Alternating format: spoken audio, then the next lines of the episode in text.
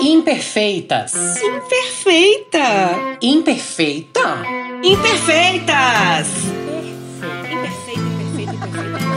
Um podcast feito por mulheres que compartilham sentimentos e reflexões sobre a idade da loba. A celebração de sermos imperfeitas. Eu amo sermos imperfeitas.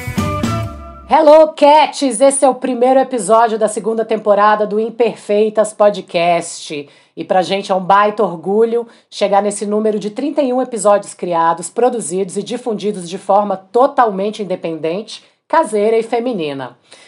A gente pensou muito sobre o que trazer para essa segunda temporada e, de fato, o que nos move é o amor.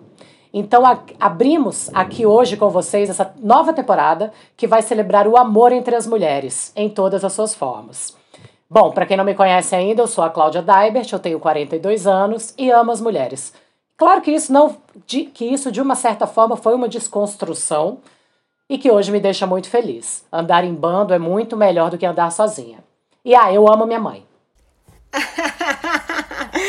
oi, oi, gente!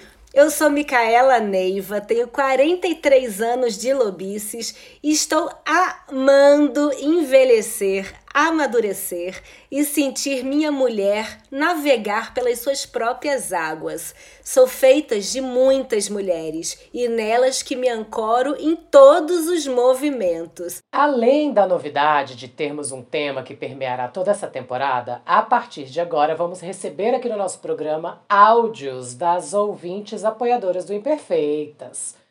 Portanto, se você ainda não está nos apoiando, entra no nosso Instagram, imperfeitaspodcast, que lá tem todas as informações de como fazer essa coisa gloriosa que é nos apoiar. e hoje começamos com as rainhas das nossas vidas, as mulheres que semearam e gestaram a nossa existência, as musas mor do universo, Leila e Beatriz mais conhecidas como nossas mães. Oh. Oh. Oi, eu sou Beatriz, a mãe da Micaela. Amor de mãe, que tema bonito. Uma reflexão inicial.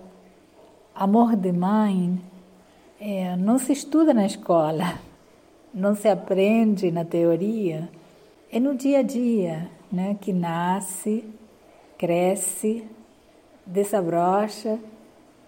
Quando a gente vê uma mãozinha, um olhar, recebe um olhar, um sorriso, esse amor é, nos enche de alegria, nos surpreende nas tristezas, nos amadurece, nos desafia, sobretudo nos desafia quando os filhos criam asas e voam mas aí chega um momento em que a gente sabe que foi com essa premissa que os criamos, né? O amor de mãe é desinteressado, mas, gente, não há mãe que não erre, pois eu acho que é no erro e no acerto que vamos caminhando e vamos nos tornando mães. Afinal, somos sempre imperfeitas. Olá, imperfeitas. Vocês querem saber o que, que eu acho? Uma definição de amor de mãe? Não tem. Amor de mãe é o que está dentro da gente, é um sentimento, é perceber assim o que o filho está sentindo, se ele está bem, se ele não está. É olhar dentro do filho.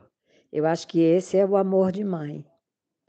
E enxergando isso, você pode ajudar seu filho, você pode enxergar o que ele precisa, não é?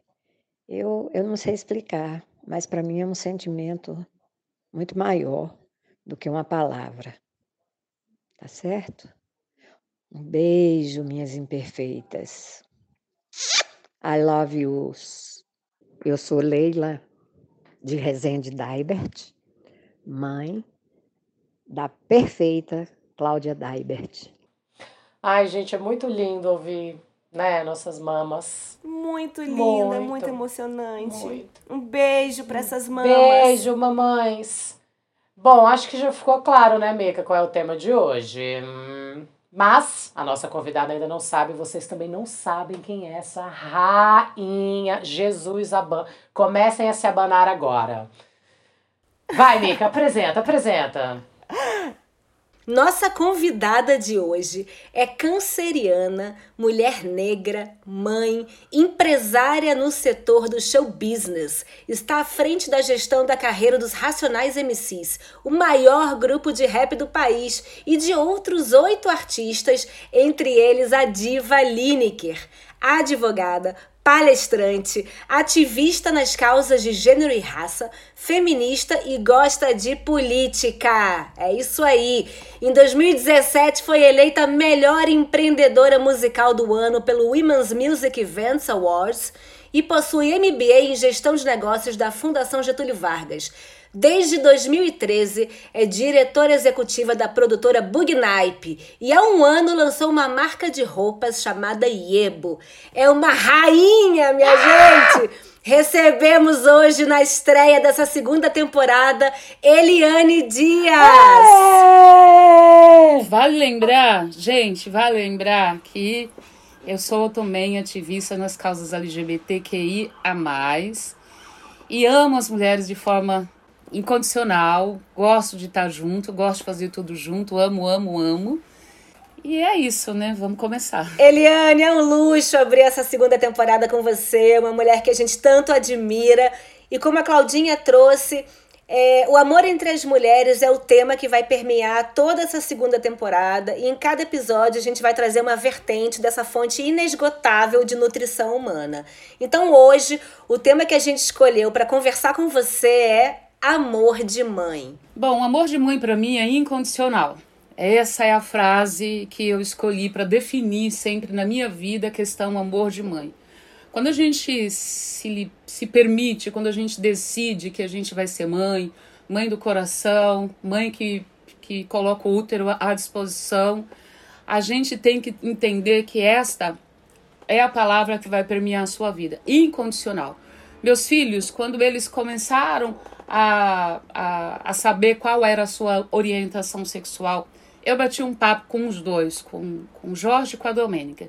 Eu falei pro meu filho com 12 anos, falei, olha, se você for gay, se você for trans, se você for uma travesti, se você for bi, não tem problema nenhum. Se você colocar um salto alto, um batom vermelho e a sua bunda bater de um lado pro outro no asfalto, não vai ter problema nenhum, porque meu amor é incondicional. E eu falei para minha filha que se fizer uma fila de mulher na minha porta querendo ficar com ela, não tem problema nenhum, porque o meu amor é incondicional.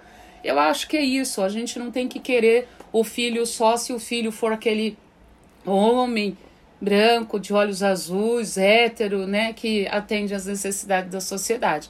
Filho, amor de mãe é incondicional. A gente tem que estar junto para o que der e vier. É isso. Ninguém é obrigado a ser, mas se resolveu ser, então vai ser desse jeito, entendeu? Incondicional. Eu adoro ser mãe.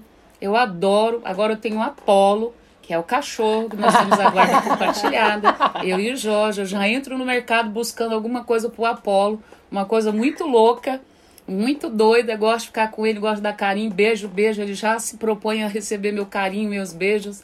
Então é, é isso. Amor de mãe é incondicional. A gente tem que estar junto porque der e vier. Concordo. Que lindo, Eliane! E você sabe que eu amo aquela frase da, da Simone de Beauvoir, que a gente não nasce mulher, a gente se torna mulher. E é a mesma coisa com, com a maternidade, né? Ninguém nasce mãe, a gente se torna mãe. Então eu queria ouvir um pouco de você, como é que foi essa construção, né, da sua mulher que foi amadurecendo junto com essa maternidade, sendo também filha, neta, Conta um pouco da sua ancestralidade, como é que você é, trouxe a sua ancestralidade para os seus filhos, né? Como é que foi esse legado? Como é que está sendo, né? É, eu comecei a ser mãe muito cedo, eu acho, muito cedo, pelo fato de que eu comecei a cuidar do meu irmão, ele tinha 15 dias. E eu tinha 12 anos. A minha mãe é empregada doméstica e aí ela disse o seguinte, e só depois que eu me tornei que, que eu, meu filho nasceu e que eu entendi a gravidade da situação. A minha mãe me entregou meu irmão com 15 dias e falou: ou eu dou comida para vocês ou eu fico em casa, porque ela era empregada doméstica, diarista. E ela tinha quatro filhos. Ou ela trabalhava ou ela ficava curtindo o filho e, e vivendo a sua, a sua, a sua, a sua é, condição de, de, de, de, de, ter parido um filho recentemente. E aí ela pegou o meu irmão Wagner e entregou no meu colo e falou isso: ou eu vou trabalhar, ou vocês comem, ou eu fico aqui em casa. Ela estava no resguardo, né? O famoso resguardo, que normalmente são 40 dias, né? E ela me Sim. entregou meu irmão com 15 dias e foi trabalhar. E aí eu fiquei com aquela. Eu, eu tinha 12 anos, eu fiquei com aquela responsabilidade assim comigo, sem meio que saber o que fazer com aquilo. Um menino, né? Eu comecei a tomar conta dele. E aí eu essa fase dele bebezinho assim, eu consigo lembrar a partir mais ou menos dos sete meses que eu consigo lembrar, eu até dos 15 dias até os, os sete meses eu não lembro muito bem. Eu cuidei dele até ele completar dois anos de idade. Depois de dois anos ele foi com, ele ia com a minha mãe para o trabalho, ele ia para a creche. Mas ele começou a comer. E quando ele começou a comer a tal da papinha, o varão da minha mãe me dava um trabalho lascado. Porque ele tinha uma madrinha e não tinha liquidificador em casa. E ele tinha uma madrinha que queria que o afilhado comece, comesse essa papinha bem feitinha. E eu tinha que fazer essa bendita papinha para esse menino e andar 20 minutos com essa comidinha na mão, ir até a casa da madrinha dele para ela bater no liquidificador. Não sei porque esse moleque não podia comer essa comida amassada. Ela batia essa comida no liquidificador todos os dias e eu andava mais 20 minutos com essa comida para dar para esse menino. Nossa. Entendeu? E eu Nossa. odiava fazer isso. E aí, mas eu, eu, eu, eu, sempre amei cuidar dele, sempre amei. Ele não me causava nenhuma dor, nenhum transtorno. O que, que causava o transtorno eram as mulheres que cercavam meu irmão, que era minha mãe e a madrinha dele, porque elas colocavam todo esse trabalho em cima de mim. E eu também não gostava, quando eu ia pro posto, eu era magra, magra, magra, magra. E não era posto, era um hospital que eu levava ele para tomar vacina. Eu era bem seca, pesava acho que uns 40 quilos. E eu ia com ele gordinho no meu colo para dar essa bendita da vacina, ou passar no médico, eu não lembro muito bem. E os outros achavam, as pessoas achavam que ele era o meu filho, de verdade, não meu irmão. E eu ficava muito puta da vida, porque não era aquela condição que eu tinha me colocado de mãe naquele momento. Já te olhando com julgamento. Já né? me olhava, preta, favelada, eu morava na comunidade, né, na, na, na, favela lá no Parque Santa Amélia, e todo mundo já me achava com 13 anos, né, eu comecei a cuidar dele eu tinha 12, ele nasceu em março, então 12, em, em julho eu completei 13 anos, então eu já tinha 13. E eu levava ele para tomar vacina, para ir ao médico. Ele era lindo, um gato, lindo. Mas era, o, era o varão da família e as mulheres queriam que eu paparicasse aquele varão de qualquer jeito. Então eu, eu me transformei em mãe e muito reflexiva a partir deste momento que eu tinha que cuidar do menino, Sim. tinha que cuidar de, do menino e eu tinha que me, me manifestar sempre como não mãe dele. Eu não sou mãe dele, sou irmã dele. E foi assim até esse menino entrar na, na, na completar dois anos. Quando ele completou dois anos, ele foi para uma escolinha, minha mãe levava ele para algum lugar, ele ia para uma creche. E aí eu comecei, eu, eu tive essa coisa de, de, de, de, de, de entender, me livrar daquela responsabilidade de ser mãe. Eu fui mãe bem tarde, né? Eu não fui mãe cedo assim. E, e aí eu, eu me livrei dessa responsabilidade, assim, de, de, de, de, de ser mãe nesse período, mas após isso. Mas eu fui mãe desde então, assim. Eu me lembro com cinco anos de idade, eu ajudava a dona Maria que cuidava de mim e das minhas duas irmãs, que antes não tinha o Wagner. É, eu cuidava, eu tinha cinco anos, mas eu tinha que cuidar da outra que tinha oito meses né? Porque você tá numa casa de uma pessoa que toma conta de você, você não, você não, você não tá de férias, você tá trabalhando o tempo todo, né? né? Você tá é. trabalhando. E então eu sempre fui, eu tive esse instinto de mãe. Eu sou mãe na minha essência. Eu sou mãe na minha essência. Eu nasci para isso. Eu nasci para ser mãe. E quando eu digo isso, é porque eu fiz uma reflexão recentemente, que eu tava com muita saudade da minha profissão, da OAB. E aí eu comecei a ficar chateada, muito triste, até chorei algumas vezes, que eu tava com uma saudade da minha profissão, tava saudade, muita saudade, saudade dos meus livros, saudade do meu povo que dá risada das suas piadas que não tem graça nenhuma. advogado só dá risada de piada, só advogado dá risada de piada de advogado. E aí eu comecei a ficar, eu comecei a ficar muito triste, triste pra caramba. É, e olhava assim pra produtora e triste, triste. Eu falei, puta, consegui fazer tudo que eu queria fazer, mas eu abandonei minha faculdade de direito. Por que mulher faz. Minha faculdade não, minha carreira de direito. E eu comecei a me questionar: por que mulher faz isso? Por que faz isso? E aí eu olhei para mim, me voltei para mim. Eu falei assim: vamos ver por que, que eu deixei de ser advogada e virei empresária no mundo do show business. E eu me entendi como mãe. Por quê? Na minha religião, eu sou um Eked. Eu sou candomblessista hum, na sim. minha religião. Eu sou Eked de Nhansan. Uau! Uau, que força! Já começa por aí. Já não, precisa, não precisava falar mais nada. Eked de Nhansan.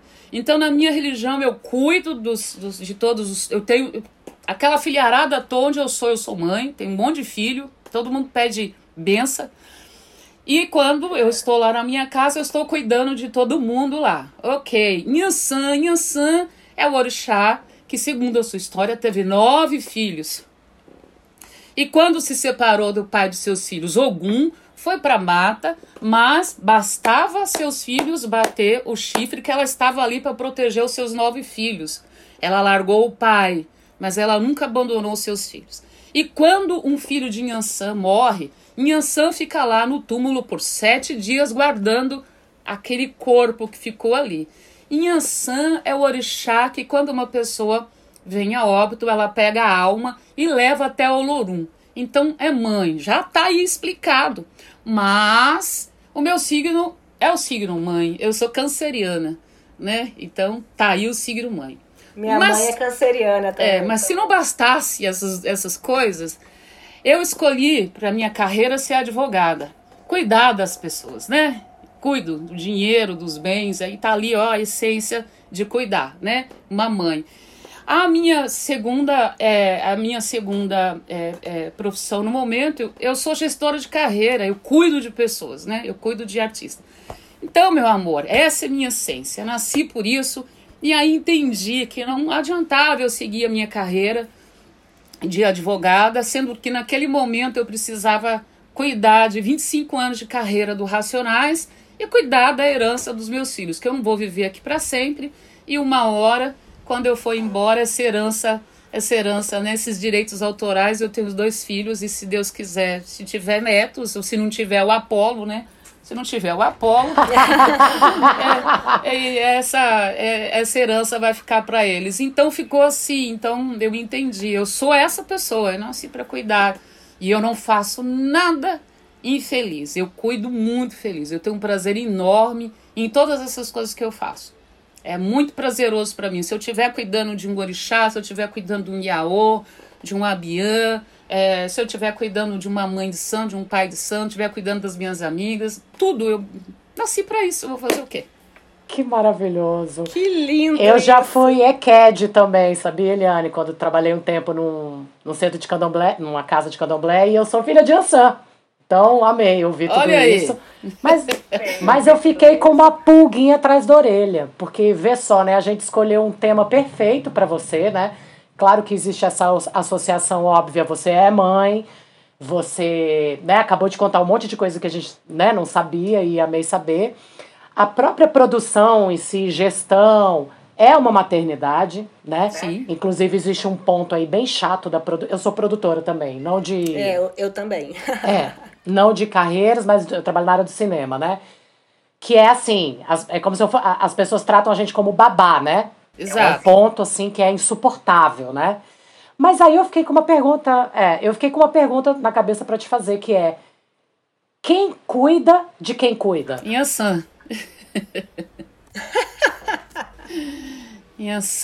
É, Olorum, né? Deus, é, porque realmente é, a gente, quando está nessa posição, se coloca nessa posição, ou se entende nessa posição, é, todo mundo acha que a gente não precisa ser cuidada, não precisa de nada. Não precisa de nada. Eu aqui em casa, eu já falei, ó, oh, se não me der presente, eu também não vou dar presente. Meu aniversário tá chegando, sabe? Me dá presente, entendeu? E eu tenho que ficar nessa, eu tenho que ficar startando, né? Eu tenho essa consciência de que se eu não não não falar, se eu não pedir, se eu não, se eu não me colocar nessa posição de que eu quero essa atenção, ninguém dá, né? Então, tipo, é, eu hackeio o meu cérebro para eu poder me cuidar. Eu hackeio o meu cérebro, né? Quando eu falei, eu vou estudar, porque quando eu decidi fazer MBA, eu decidi fazer porque já faziam quatro anos que eu estava trabalhando 16, 17 horas por dia. Uhum. E eu não fazia nada uhum. para mim. Uhum. Chegou dezembro e eu falei assim: Meu Deus, passaram-se quatro anos, eu não vou numa academia, eu não leio um livro, eu não faço nada, absolutamente nada para mim, Eliane. E aí eu falei assim: Isso foi em 2018 eu falei, vou fazer um MBA, vou pagar e vou ter que ir. Porque senão eu não faria. Eu vou, mas eu vou paguei, sair de casa, né? Vou sair, mas eu paguei a academia e não fui. Ao grau, mesmo é. hackeando o meu sistema, não fui na academia.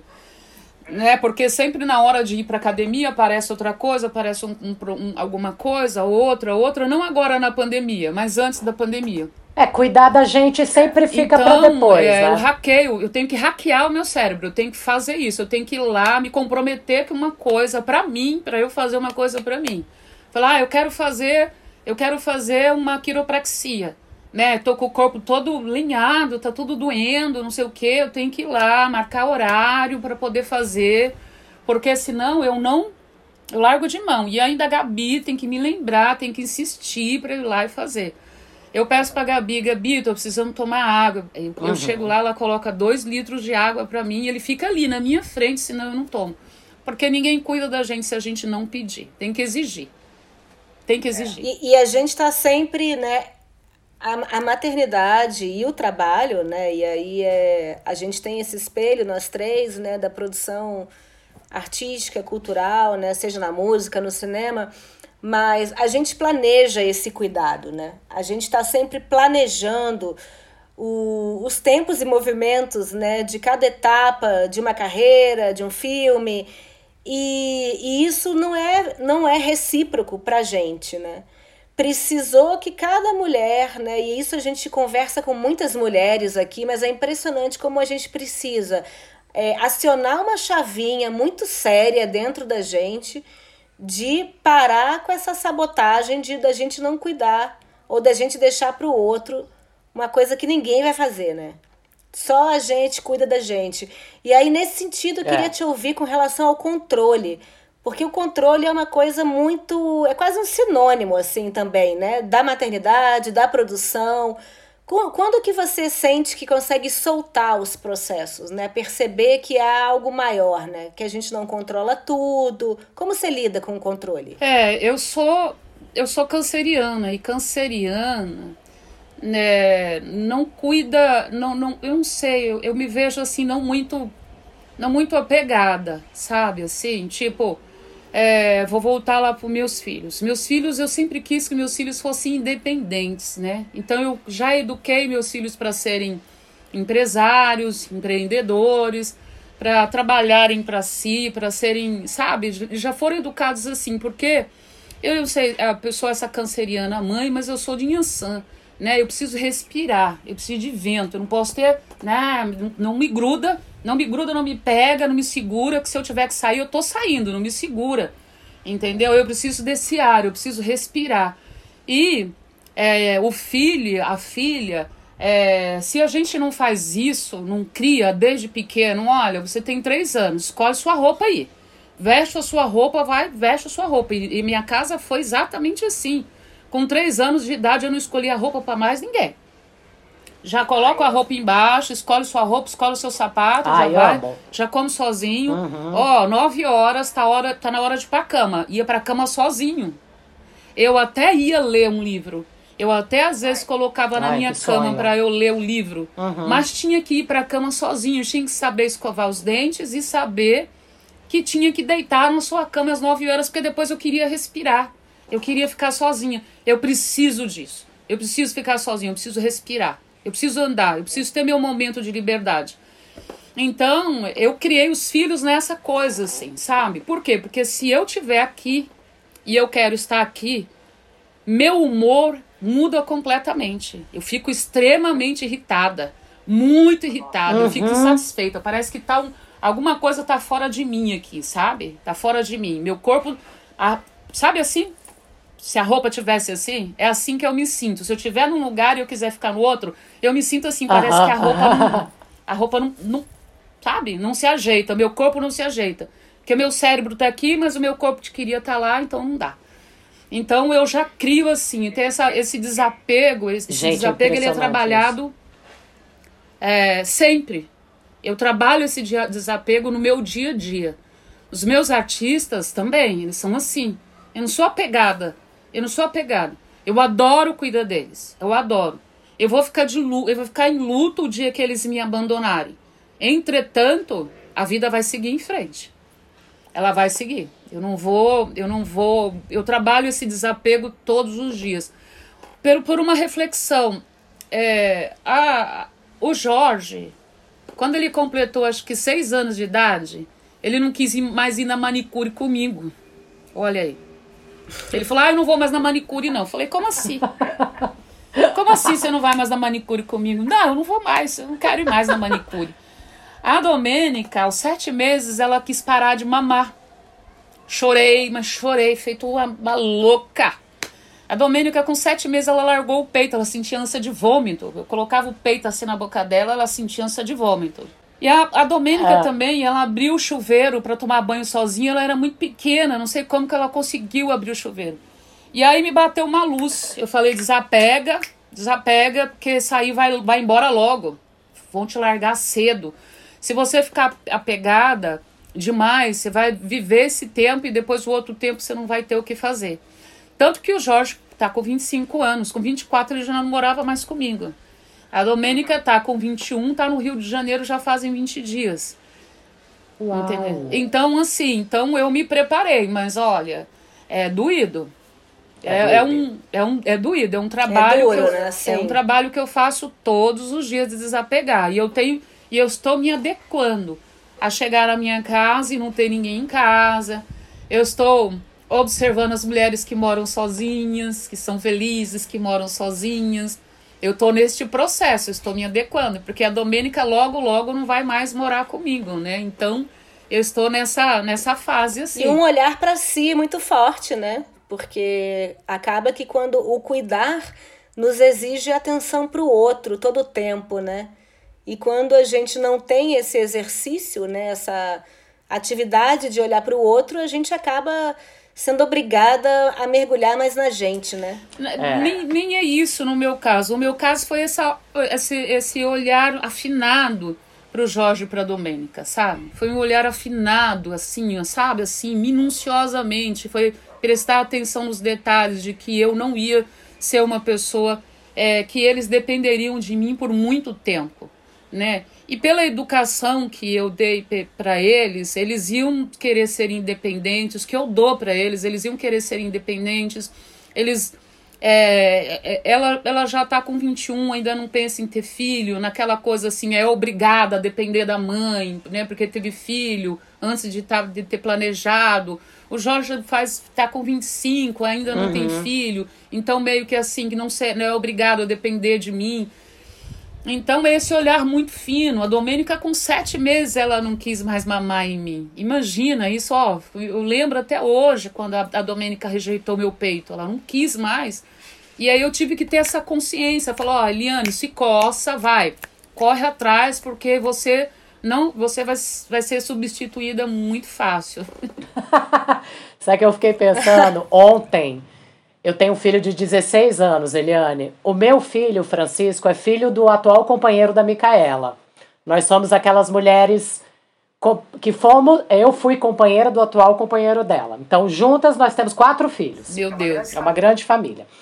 E o Francisco, é. E o Francisco, que é o meu filho, com o Barata, que é o companheiro dela, ele já tá super independente também. Eu tenho um perfil bem parecido assim com o seu, assim, eu solto também, sabe? Não é fácil. Mas eu já percebi isso aí que você falou também.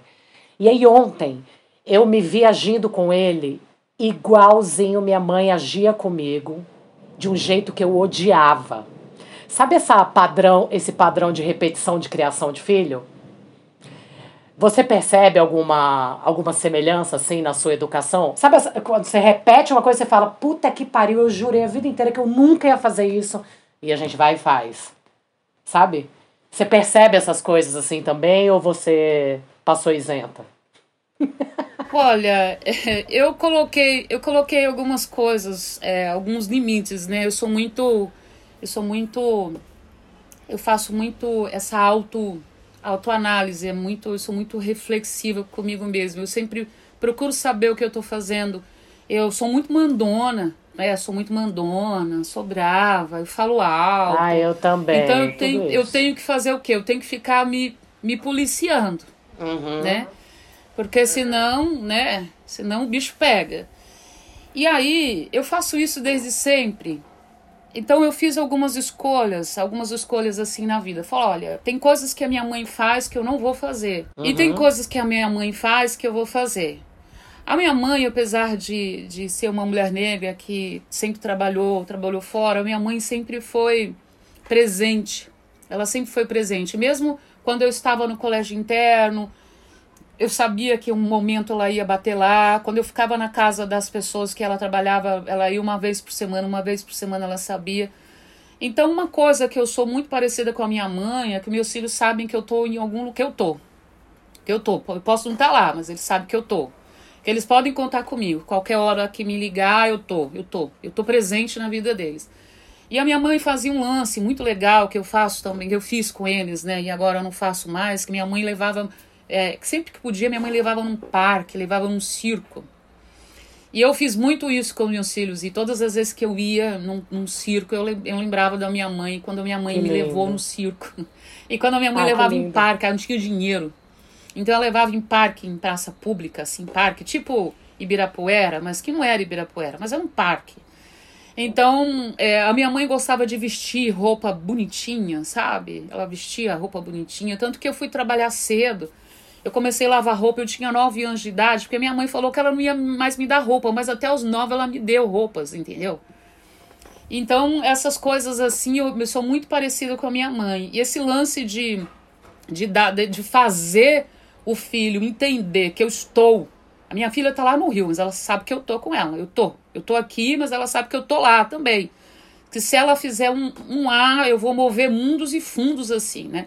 A primeira vez que a minha filha foi para o Rio de Janeiro, ela era, ela, ela, acho que foi uns quatro anos mais ou menos, que ela foi sozinha para o Rio de Janeiro. Você não sabe o que eu fiz. Eu peguei uma relação de nomes que eu, que eu tenho aqui na minha agenda. Aí ela foi, ela foi encontrar um, um namorado dela. Não era namorado. Aí eu peguei e falei assim: olha, se ele for safado, tá aqui o telefone do cara aqui do Morro do Alemão. Você liga para ele, se ele for um safado, tá aqui o Morro do Alemão, entendeu? Muito bom, se ele cara. For, Morro do Alemão. Se ele for um cara que bate mulher, tá aqui o telefone da juíza.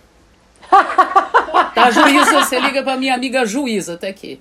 Se ele for um cara pobre, miserável, tá aqui o telefone da minha amiga rica. Vai pra casa dela. Tem três telefones. Vai pra casa da minha amiga rica. Ai, entendeu? Se ele for usuário de droga, tá aqui, ó. Dá uma ligadinha para esse delegado aqui, que esse delegado aqui é meu amigo, entendeu? Ela falou, mãe, eu falei, é isso, entendeu? Eu tô, tô aí com você. E eu dei uma relação de nomes. Vai pronta! Não, eu dei uma relação, acho que de um, uns oito nomes para ela. Dois bandidos do morro, duas amigas, três amigas ricas, delegado, juíza, entendeu? E avisei. Mulher rica, minha amiga, amiga rica, que morava em Copacabana, Falou, nossa, minha amiga é rica, se você não quiser ficar com a rica, essa aqui é atriz. Fica com a atriz, que é mais, ó, desencanada. E eu sou essa pessoa, sim, porque a minha mãe, ela sempre passou isso, né? Enquanto. Que agora lindo. já tá na fase de eu cuidar da minha mãe, mas enquanto ela, ela podia cuidar, ela sabia. Eu sempre soube que a minha mãe tava. Ela tava lá. E meus filhos sabem disso. Meu filho, uma vez, meu, meu filho, uma vez, ele me ligou. Ele falou assim: mãe, eu vou, eu vou ficar é aquelas festinhas de menor, sabe, de idade.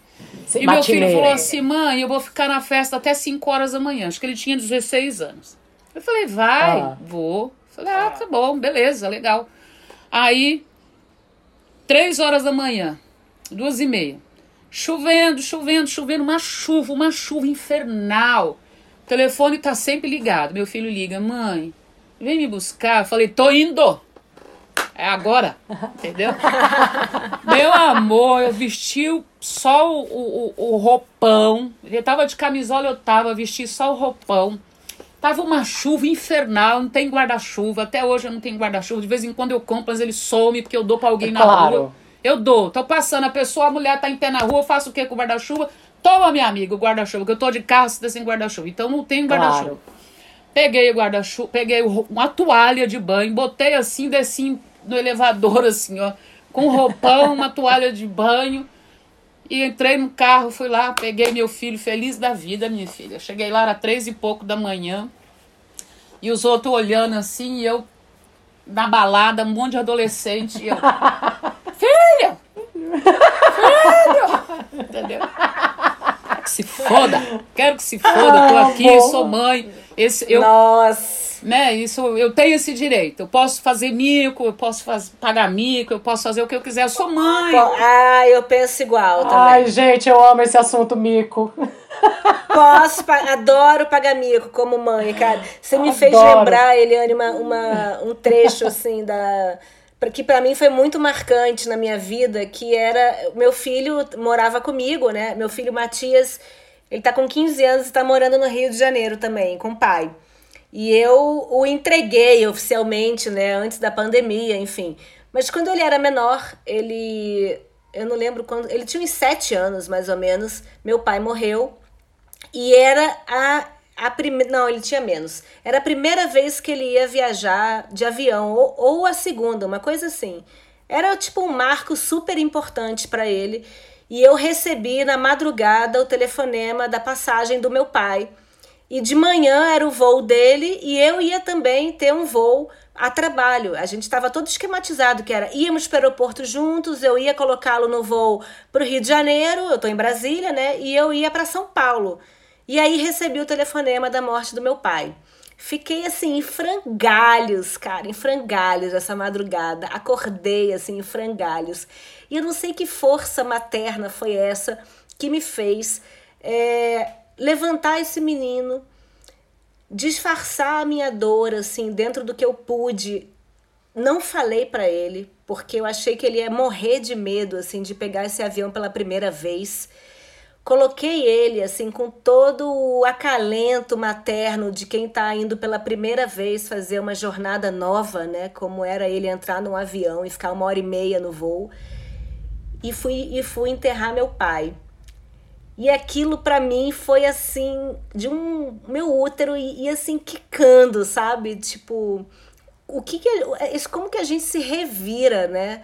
Na hora que que Yansan desce numa mãe, é assim, e é de uma beleza isso, né? E eu te pergunto se te ouvindo, né? Você sentia culpa de estar fora das vezes que você estava ausente, seja por trabalho, porque é uma escolha a gente trabalhar e a gente fazer o que a gente faz, né? Como que você lida com isso? Nossa, eu, eu comecei a estudar, eu voltei, eu voltei para, eu comecei, eu voltei a estudar é, quando o Jorge tinha oito, eu fiz, vamos lá, eu queria encurtar, mas fica difícil de entender. Vou falar o mais rápido possível. Quando o Jorge estava com oito meses, eu voltei para fazer novamente o terceiro colegial, porque eu fiz o colegial técnico. Olha a minha saga para estudar, parece uma novela. Ah. Ele tinha oito meses. Aí eu falei, bom, como eu fiz o colegial técnico e eu queria entrar na faculdade, o meu diploma não valia. Eu tive que fazer de, novamente o terceiro colegial. Eu fiz novamente, eu fiz duas vezes o terceiro colegial. Fiz o técnico, porque o técnico não vale para você entrar na faculdade. O ensino técnico Mentira. não vale. Ah. Não valia. Não sei se hoje vale, mas na época não valia. Aí eu fiz técnico secretariado, aí voltei. Ele com oito meses. Eu saía de manhã, deixava ele com o pai dormindo e com a avó, que a avó morava comigo. E aquilo já me deixava muito desconfortável. Parei de estudar, ok, parei. né? Passaram-se aí, terminei o terceiro colegial, peguei o meu certificado e não, não entrei para a faculdade.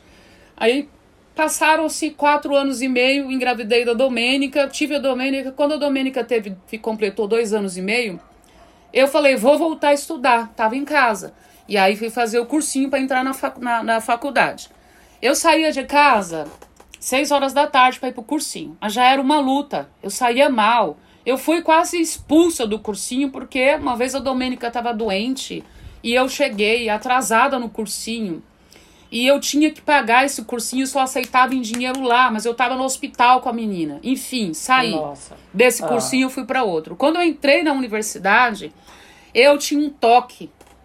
Eu tinha um toque. Eu ficava assim. E, e meus filhos, eles iam para a escola seis e pouco da manhã e eu ia para a faculdade. Eu corria da faculdade, voltava para pegar meus filhos e ficar com eles em casa.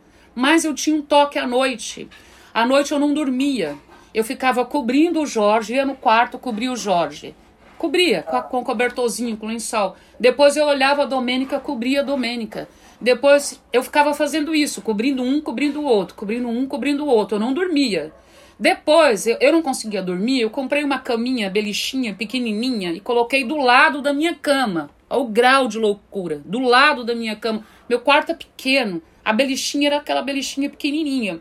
E aí eu só olhava, mas eu ficava olhando para um, para cima, para cima e olhava para o outro, que eu não conseguia dormir por causa da faculdade, porque eu tinha que ir lá, Nossa. eu achava que eu estava fazendo errado.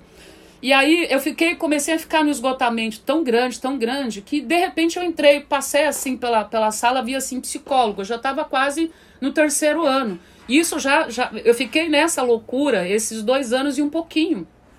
Aí eu entrei nessa sala, entrei nessa sala, fui falar com a psicóloga que eu ficava fazendo isso, que eu ficava a noite toda acordado olhando os meus filhos dormirem, porque eu achava que eu estava errada em botar meus filhos para a escola ir para a faculdade, correr e voltar. E logo eu ia começar a ter que fazer estágio. No quarto, no terceiro e quarto ano a gente faz estágio. E eu não ia ver os filhos o dia todo. E aí fiquei passando, pedindo. Ela ficou me ajudando por seis meses.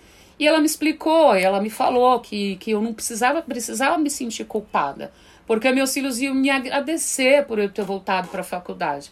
E que essa, esse tempo que eles ficavam longe de mim também era bom para eles. A coisa ia ser boa, que eles não estavam sofrendo ela me explicou toda essa coisa. Mas era isso, eu me sentia tão culpada que eu não dormia. Eu não dormia. A ponto de botar uma cama, ficavam dois quartos vazios num quarto, na minha casa, dois quartos vazios, e, os, e as crianças dormindo comigo na, na beirada da minha cama. Gente, que loucura, né? Muita Acho que loucura. vocês duas, assim, tirando o peso, né, da culpa, né, que todas nós sentimos, né? Não tem jeito, gente, né? Nossa, não tem jeito. Muita culpa. Mas, Mas ficar grudado no filho o tempo todo não é legal. Sim. É. Mas eu achei lindo porque tudo isso tá dentro desse amor de mãe, né?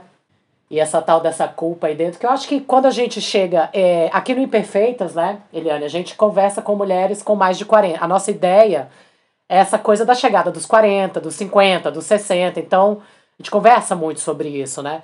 E uma percepção que, que eu e a Mica temos aqui muitas vezes é que de fato ter ficado mais madura, né, mais velha mesmo, foi algo que muito valioso, né, que a gente percebeu em relação a todas essas culpas, a todos todos esses sofrimentos aí que a gente tem que no final às vezes vira uma bobagem, né? Fala, nós perdi tanto tempo sei lá, né, criando milhões de caraminholas na cabeça e a maturidade, né, de uma certa forma, faz a gente perceber que tá tudo bem, né? Não, a gente, a gente fica nessa loucura e depois simplesmente as pessoas falam assim, os filhos falam assim, eu preciso viver a minha vida, entendeu? É.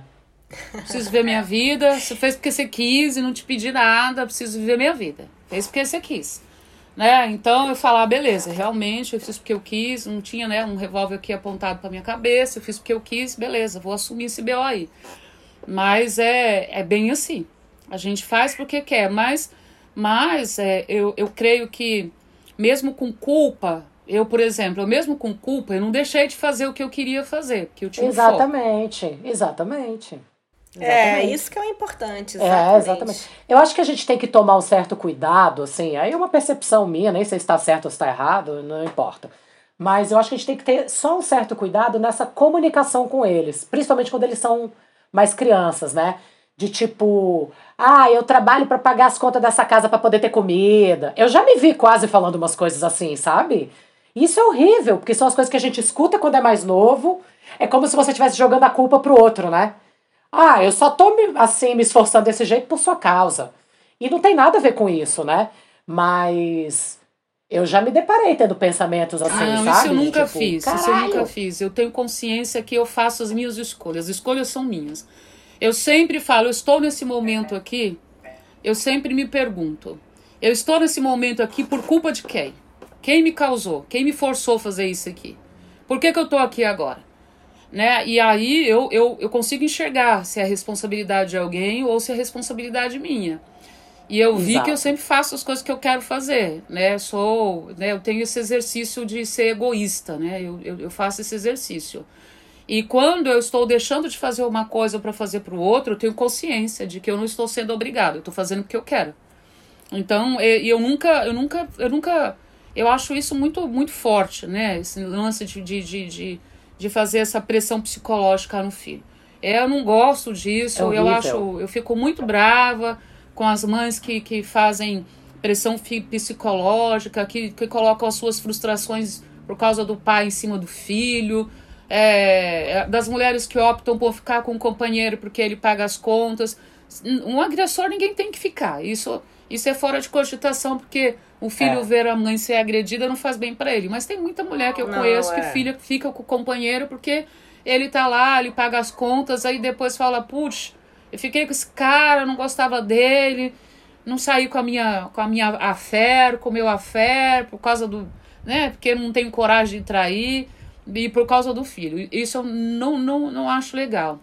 Eu fiz muitas escolhas em prol dos meus filhos, muitas, infinitas, assim, muitas escolhas. Mas não arrependo de nenhuma delas, não, né? Eu faria tudo de novo, para ver o sorriso do Jorge, da Domênica. É. Domênica é linda, é inteligente, é uma gata, tem um, um olhar de feiticeira, assim, né? O Jorge, Ai, é, o Jorge é, é- é meu sócio, responsável, bonitão. Ah, porque eu boto para trabalhar, né? Eu não gosto de dar dinheiro, né? Então tem que trabalhar. Não gosto de dar dinheiro. Ah, eu adoro isso. Acho justíssimo. Não, eu não gosto dar dinheiro. O Jorge começou a trabalhar com 17 anos, peguei, botei para trabalhar num BO, mandei ele para uma comunidade, minha filha. Mandei ele para uma unidade para levar o pessoal pro, pro show. Ele já tem lá seu, seu, seu próprio seu próprio negócio, mas trabalha comigo. Ele comprou um carro, ele tinha 17 anos, botei o carro no meu nome, falou: "Olha, você tem 17 anos, você não pode ter carro, eu sou advogado, eu já era advogado. Aham. Você não pode ter carro, você tem 17 anos, bota aqui esse carro no meu nome. Você vai pra faculdade de carro e volta. E tá- ele, ele ia completar 18 já, mas ele não tinha carta, ele tava tirando. Você vai pra faculdade e volta, porque ele estudava no Ipiranga. E era aquela fase que estavam matando os pretos, assim, ponto de ônibus. Eu falei, entre a polícia te parar e prender o carro, e entre você ficar no ponto do ônibus e um cara passar de moto e te matar, Deus me livre e guarde, eu dei o carro na mão dele. Bem, bem assim mesmo, não pensei nem duas vezes. Falei, olha, Sim. trabalho na política, sou advogada, vou dar carteirada nessa porra, você é meu filho, entendeu? Vai de carro. E aí a polícia realmente, num determinado momento, ele tinha um golzinho vermelho, dirigindo sem carteira de habilitação, parou. Aí o carro tá no nome de quem? No meu nome aqui, da bonitona. Aí ele liga, mãe, tô saindo da faculdade, a polícia me parou aqui. Manda a localização que eu tô chegando em dois minutos nessa porra. Desse jeito. Desse jeito. Ai, Eliane, sabe, um- uma coisa que eu acho uma revolução, assim, é a, a gente começar a trazer para a sociedade, assim, mais concretamente, é a ampla capacidade de uma mãe. Então, é, eu, eu queria te perguntar, assim, porque eu, eu tenho gêmeos, né? Gêmeos de 5 anos, vão fazer seis. E eu fiquei assim, foi heavy metal pra mim, com quase 40 anos, ter esses gêmeos, né? Pro meu corpo, tudo. E depois que eu os tive, eu coloquei no meu currículo que do ano de 2015 e 2016 eu estava maternando gêmeos. Então eu coloco assim no meu currículo maternidade gemelar. Porque eu acho fundamental, entendeu? A gente, esse negócio do tipo, as pessoas falam assim, mas vem cá, de, esse, esse ato aqui no seu currículo, você não fez nada? Não fiz nada do cacete. Eu tô aqui, ah, cara. Fiz muito, meu amor. Gerindo duas vidas que pari, né? E aí eu te pergunto, o que, que você percebe que a maternidade te trouxe de ganho na tua trajetória profissional? Enquanto empresária, enquanto produtora, gestora de carreira? Advogada. Advogata. É, olha, quando eu tive o Jorge, o Jorge nasceu em 1995, o que eu percebi de imediato é que quase 90% das coisas que eu dava importância perderam importância. Isso eu percebi, percebi de imediato, sabe? Não tem importância nenhuma, não tem importância. Muita coisa perdeu, perdeu o foco para mim eu deixei de me dedicar a mediocridades, a coisas frívolas, medíocres, sabe? Parei com esse negócio, não perdia mais tempo com essas besteiras, ah, sabe? Então, essa foi a coisa principal. A Domênica chegou e eu percebi que os seres humanos, apesar de saírem do mesmo útero, são completamente diferentes. Com educação, são completamente diferentes. Não adianta, não adianta. O Jorge eu botava para dormir de ladinho e ele ficava lá, dormia de ladinho. A Domênica eu queria botar para dormir de ladinho e ela não, ela queria ficar com a cara para cima. Ela queria dormir com a cara para cima. Aí ah. o Jorge comia tudo, a Domênica não queria comer nada. Comia nada. Enfim, o Jorge pequeno, homem, menino, menino, é o ó, é o ó. Menino é uns deuses acuda, menino é um cu, né? É uma confusão, menino. O menino, oh. ele com 5 anos, com 4 anos de idade, ele tem comportamento de homem, mas ele é um menino. Concordo. Exato, ele tem aquele comportamento de homem, é. ele tem iniciativa, ele vai, ele fala, ele, ele fala grosso, ele manda. Ele é um menino. Ele, ele quer virar para direita, ele vira para direita. Ele vai, mas ele é um menino, ele precisa de cuidado. É. E né, menino é assim, é um cu. E aí você fala assim, puta que pariu. Menino, você é só um menino. Com 12 anos, um menino não quer mais saber de você. Com 6, o meu com 6 não quis ir mais para manicure comigo. Não vou mais. Ele fala, ele diz não na sua cara. Se achando, né? Se achando. Se acha falar não na sua cara com a maior simplicidade. E a menina não, a menina ela já é mais, ela já é mais, ela já sabe onde teu calo, teu calo, né, dói, ela cutuca você, ela vai ali naquele calo ali, porque ela é igual a você, ela sabe o que te aflige, aflige. Ela sabe o que te incomoda. Então ela vai ali. Ela é certeira na fala dela. E o menino, né? Então eu percebi isso, que as pessoas são diferentes mesmo saindo do mesmo útero, do, sabe, sendo filho do mesmo pai, elas eu falei, pronto, aceita, meu amor, que o ser humano, cada um é de um jeito e não tem jeito. E aí, dentro da, da, da profissão, dentro da profissão, isso me deu muito mais, mais gana. Eu queria ser, eu quero ser exemplo, eu queria ser exemplo, meu filho. Mostrar para ele, ó, faz o que eu tô fazendo, vai dar certo, você vai, vai dar certo também. Entendeu? Então não tem nada que eu bote para fazer que eu, que, eu, que eu queira fazer que eu não faça. Não tem nada. Eu vou fazer. Meus filhos, eles já sabem. Ixi, falou que vai fazer, vai dar certo. Né? Porque eu tenho um amor incondicional. Se falou, vai fazer mesmo. é. Eu tenho um amor incondicional e a coisa mais forte desse mundo é o amor, né? Não existe nada, não existe nada, não existe nada. Pode dizer que é o dinheiro, pode dizer que é o avião, que é a bomba atômica, pode falar a porra que quiser. Mas eu sou convicta que não existe nada mais forte no mundo que um amor. E um amor de mãe, então, não tem quem barre. Não tem quem barre, não tem, não tem. Entendeu? Então eu, eu, eu faço esse. Eu coloco esse amor na frente dos meus negócios.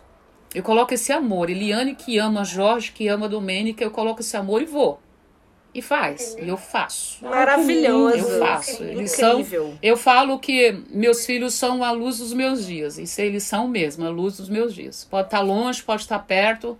Eu estou sempre por perto, né? Eu estou sempre olhando. Agora eu parei, mas antes eu botava um monte de gente de olho, tinha um monte de olheiro. um monte de contato no WhatsApp. Tinha um monte de olheiro, mas agora eu parei. Eu tava na festa lá, ó, dançando e eu só recebendo a foto. Ah, beleza. Nossa senhora. Só recebendo a foto, é. Mas agora eu parei. Mas antes, até acho que uns, uns dois anos atrás, meus filhos, meus filhos eram guardados por mim, porque eu não tava na festa, eu nem falava que tinha alguém lá, mas sempre tinha alguém lá na festa que eu conhecia. Eu sou ativista, faço uma porrada de coisa político, conheço gente em tudo que é lugar. Na comunidade, na política, na polícia, em tudo que é lugar eu conheço gente. E aí todo mundo sabe que eu sou apaixonada, doente pelos meus filhos. Quando eles chegam a algum lugar, eu já recebo no, já recebo no WhatsApp. Olha quem tá aqui. Eu, opa, obrigado, fica de olho aí pra mim, tá? Mas agora já fazem uns dois anos. Já faz uns dois anos que eu tô sem. que, eu, que eles estão sem chip. Eu queria colocar localizador no celular, eles não deixaram. Ah, eu também queria, mas também. Nossa, meu filho quase me julgou, falou: você tá louca? Eu, tá. tá bom, então. Não, minha filha falou pra mim assim: essa é a minha privacidade. Eu falei: é? É. Hum. Não, mas aí eu até. Mas, mas eu, mandei, eu falei o seguinte argumento: eu falei, cara, mas olha só, se eu souber onde você tá, você não precisa ficar me avisando. Eu vou saber onde você tá. Não. Né? Não a minha precisa, filha, mãe. minha filha o ano passado, ela, o ano passado, não, é, o ano passado, acho que ela foi para algum lugar, mesmo na pandemia, e ela não retornava. Ela não retornava. Ah, eu fico louca, um gente. Amigo, um amigo dela. Eu liguei para ela louca. 20 vezes. eu faço isso também. Aí ela chegou em casa muito séria. Ela falou assim: a senhora precisa se tratar. Eu falei, é? não acredito. É. Precisa se tratar. Ligar 20 vezes pra uma pessoa não é normal. Hum, eu não, falei, não. não é normal, não. Eu falei, tá bom. Vou refletir sobre. Vou refletir. Mas você podia. É só você atender uma, ah, se né? você me manda uma Atende mensagem. uma vez e pronto. Gente, não, só me eu manda faço uma coisas mensagem. piores. Eu faço coisas piores. Primeiro, pra sair, eu preciso saber com quem tá o telefone da pessoa. Porque se não me atender, eu ligo pra pessoa. Depois, se essa pessoa também não atender o telefone, eu ligo para todos os amigos. Eu cerco, passo um carão, passo uma vergonha.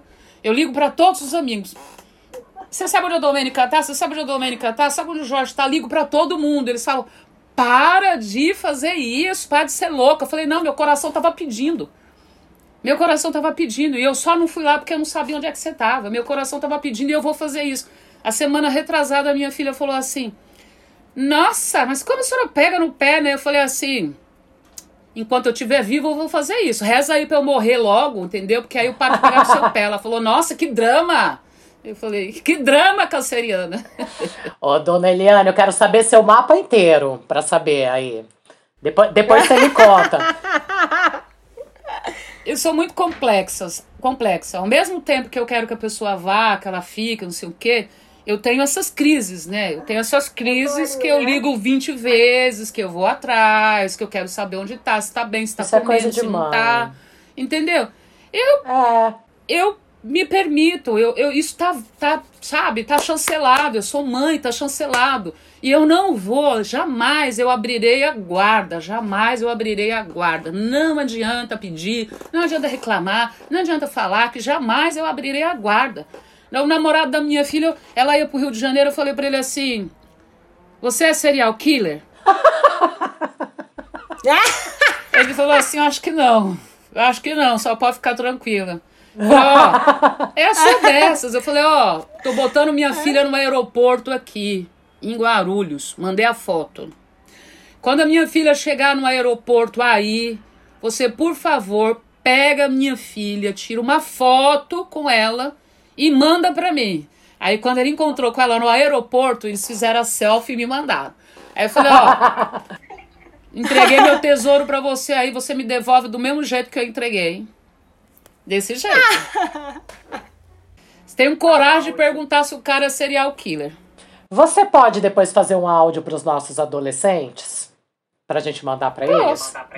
Pô, eu, fa eu faço. Minha filha aqui eu passo por cima. Eu sou dessas assim.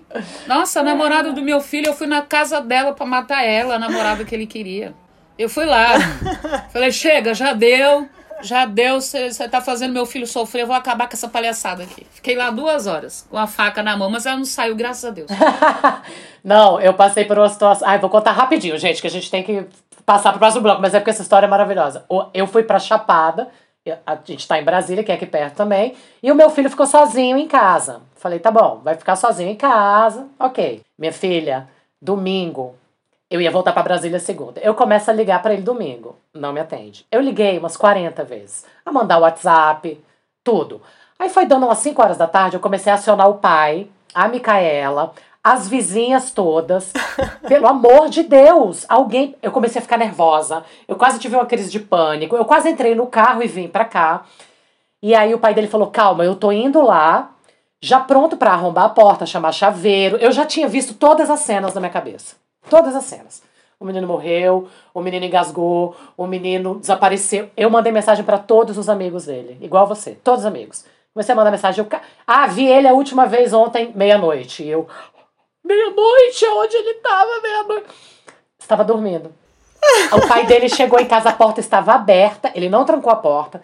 Ele entrou, aí o pai dele viu um tênis na porta, rosa, que era meu tênis. Aí o pai dele pensou: está com uma garota. De quem é esse tênis rosa pequeno? o garoto estava dormindo. Aí eu fiquei tão puta. Eu sou dessas, eu... eu falo, se não me atender, eu pego o avião, chego em 40 minutos. Exatamente! Me atende, porra! ah, cara. Não, eu, eu tô contigo. Ai, vamos, vamos junto. Não, eu, me, eu me permito, eu me permito a fazer isso, sabe? O meu eu amor também. incondicional me permite a fazer isso. E eu vou fazer, já tá decidido, eu já avisei. Eu vou fazer, já vou fazer. Vou parar de fazer quando já eu morrer, tá já avisei, ok? Se não okay. quiser, reza pra eu morrer logo aí. Depende de você, reza pra eu morrer logo. Aí, poxa, mas precisa falar assim também? Não precisa, né? Mas eu vou aproveitar aqui, Eliane, Eliane então, e aí a gente tem é, uma pergunta que a gente sempre faz no final desse bloco, que é uma pergunta onde a gente onde a gente uma pergunta onde a gente pergunta é ótimo, né? Uma pergunta que é: o que você diria para as futuras lobas? Ai, não posso nem falar o que eu tenho vontade de falar, mas Pode. ah, fala, fala. Você é muito maravilhoso, você pode tudo. Não, tá chegando aos 40, arruma um amor novo, né? Se permita. Se livre, fica livre. O que, que a Mica fez com 40? Teve filho, né? Então arruma um amor. Gêmeo, gêmeo. É, arruma um amor novo, né? Eu acho que a mulher tá chegando aos 40, tá com 40 anos, ela tem que fazer alguma coisa que ficou parada ali, que ela não fez ainda. Ela ficou parada. Ficou parada ou pela família, ou pelo filho, ou pelo, pelo, pelo companheiro, ou a companheira, né? Eu acho que tem que ter um, uma coisa, sabe, visceral, uma coisa assim. Vai entrar na faculdade, ou não fez a faculdade, vai pra faculdade, não saiu com não saiu com, com, a, com uma, uma, outra pessoa, vai sair com a outra pessoa, vai fazer uma viagem sozinha, né? vai beijar na boca, vai fazer outra coisa, sabe? Sai da mesmice, sai das mesmices, faz uma coisa inédita. Sabe? Que incrível. Tá, Loba, você chegando. Ah, é maravilhoso. Faz uma, coisa, faz uma reviravolta. Faz uma né? reviravolta. Né? Faz uma coisa inédita, né? Eu acho que tem que ser assim. Tem que fazer uma coisa inédita. Vai fazer o quê? Vai ficar, não, chegou aos 40, vou sofrer? Não, não vou sofrer. Faz uma viagem, faz uma viagem, ó, tô guardando. Outro dia eu conheci, eu converso muito, muito, muito com. Eu tô aqui na periferia. E a periferia, ela é maravilhosa porque ela é cheia de coisas, ela é cheia de. Ela é cheia de criatividade, né? E o pessoal aqui fala as coisas, não tá nem aí, numa simplicidade, numa coisa linda, numa coisa maravilhosa, de um jeito que, que se a gente for, for ver, a gente complica muito. Aí eu conheci uma, uma mulher num salão de cabeleireiro. Eu chego no salão e falo com todo mundo, né? Uhum. Eu fazer as unhas, todo mundo já sabe que eu vou chegar, fica me esperando pra gente conversar. E aí eu tava conversando com ela, ela falou assim, tá, ah, tá caindo. Eu tava conversando com ela, eu falei assim, e aí? Qual que é o teu sonho aí que você vai fazer? Ela falou meu aniversário, ela falou meu aniversário. Eu nem perguntei a idade. E aí, qual é o teu sonho? Ela falou assim, eu vou pra França. falei, vai pra França? Ela falou: meu sonho é ir para França. Mas era um perfil, eu fui muito pré-conceituosa, uhum. né? Eu tive um preconceito uhum. com ela. Era um perfil de mulher que eu não imaginava que conhecesse, que quisesse ir para a França. Porque era uma mulher assim, é, é, um pouco parecida, mais clarinha, um pouco parecida comigo, assim, né? Mais clarinha, né? Um cabelão, assim e mais gordinha, assim, sabe? Ela era enfermeira, mais gordinha, e, e ela tinha uma filha só. E eu falei, nossa, né? Fui muito preconceituosa. Uma mulher parecida comigo, ir pra França, querer o sonho da vida dela é ir pra França. Aham. E eu achei aquilo o máximo, divino, né? Ela disse que ia completar, acho que ia completar 42 anos, o presente dela era ela e ela trabalhava como enfermeira, estava guardando dinheiro para ir para França. Você vai com quem para França? Ela falou: "Vou sozinha". Eu falei: "Como?". Eu falei: "É um presente para mim, eu quero ir sozinha". Eu falei: "Olha que tudo". Eu tenho uma amiga agora que, que, que viaja, que fica em hostel, viaja sozinha. Eu tenho uma recente, uma outra amiga que viajou 10 horas. Nela, eu falei: "O que você vai fazer?" Ela falou assim: ah, vou viajar. Tá, tá na pandemia, eu não vou de avião, eu vou viajar 10 horas sozinha. Falei, você vai pra onde? Ah, vou lá pro norte da Bahia, sei lá, pra onde que ela ia. Por um lugar, não, um litoral, alguma coisa assim. Sei que era 10 horas de viagem. Ah. Você vai dirigir 10 horas? Ela falou, vou. Eu falei, o que você vai fazer 10 horas? Ela falou, ah, tô levando meu baseadinho aqui, de vez em quando eu vou fumar meu baseado. Muito bom. Entendeu? Bom. Tô levando umas comidas, uns lencinhos. Quando der pra parar, eu paro no meio do caminho e faço um xixi. Tô levando uma farofinha. e é isso, né? É, eu já vi uma pousada Tem tudo aqui. comigo. Já vi uma pousadinha aqui, se eu ficar cansada, sozinha, dirigiu 10 horas fumando baseadinho dela e ela tem, ela tem 60. Maravilhosa. Entendeu? Tem 60 anos. Foi, voltou Faça alguma coisa inédita para você, sabe? Faça alguma coisa. Tá chegando aos 40. Isso é maravilhoso. É, tá chegando aos 40, faz uma coisa inédita. Amei essa dica. A melhor dica. Vamos então para a fogueira? Vamos para a fogueira. Bora para a fogueira. Bora pro fogo.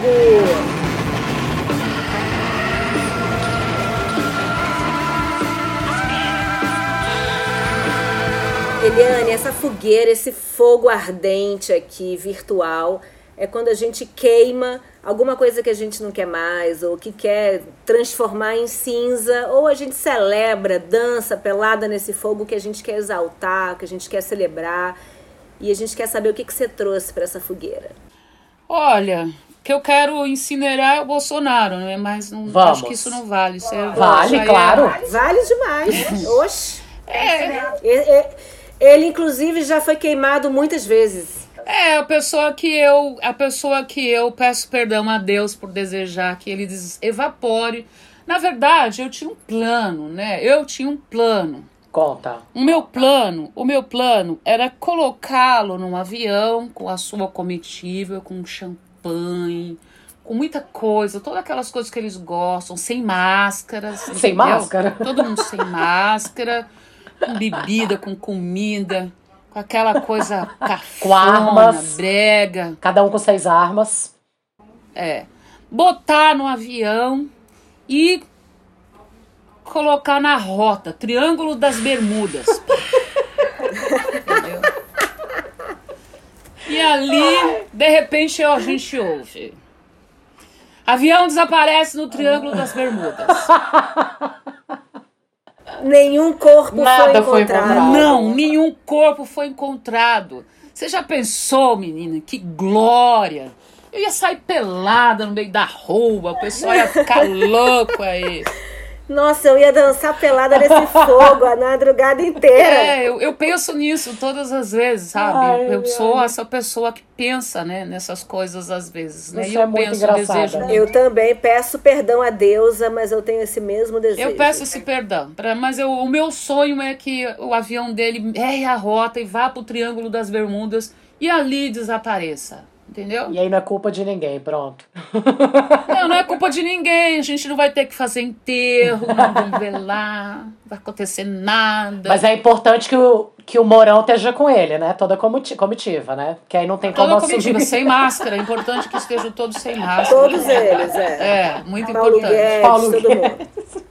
É, eu sou Olavo uma mulher Carvalho. que gosta de política. Então, este momento, eu, eu fico doente, né? Eu, eu evito de falar, eu passo mal entendeu? Porque eu sei que não há nada que eu possa fazer no momento, porque tá tudo ali muito articulado, muito bem travado, todas as pontas. Todo mundo tá ganhando com isso, entendeu? Ninguém faz nada porque todo mundo tá ganhando. Então a gente não pode ir pra porra da rua, por quê? Por causa do Covid. Quem bota. Exatamente. E aí ele fala: não usa máscara, não usa máscara, o Covid continua, a gente não vai pra rua, ele vai ficando, entendeu?